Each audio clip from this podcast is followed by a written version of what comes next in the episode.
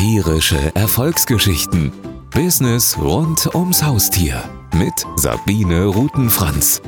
Über große Herausforderungen, hohe Qualitätsansprüche und lukrative Verlockungen in der Heimtierbranche. Zwischen Großkonzernen mit Billigprodukten und Startups mit der Hoffnung auf das schnelle Geld gibt es sie – die Heimtierunternehmen mit außergewöhnlichen und durchdachten Angeboten zum Wohle der Tiere und der Halter. Und genau mit denen suche ich das Gespräch. Im Podcast spreche ich mit meinen Interviewgästen über Herausforderungen, Qualitätsansprüche und lukrative Verlockungen in der Heimtierbranche.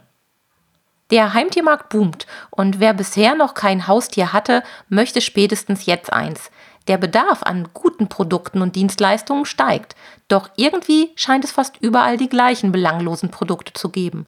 Darunter leider auch zahlreiche schlechte. Ich bin selbst leidenschaftliche Katzenhalterin und suche seit jeher wie ein Trüffelschwein nach herausragenden Unternehmen mit exzellenten Produkten.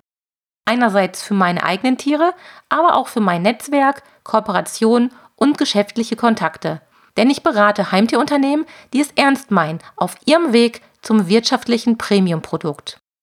Meine Meinung, wer Produkte für Lebewesen wie Tiere anbietet, der sollte auch ein ernsthaftes Interesse am Wohl der Tiere haben. Nach vielen Jahren in der Heimtierbranche stelle ich deshalb folgende Thesen auf. Erfolgreiche Produkte müssen nicht billig sein. Es gibt einen Markt für tierische Premiumprodukte. Und Idealismus kann auch wirtschaftlich sein.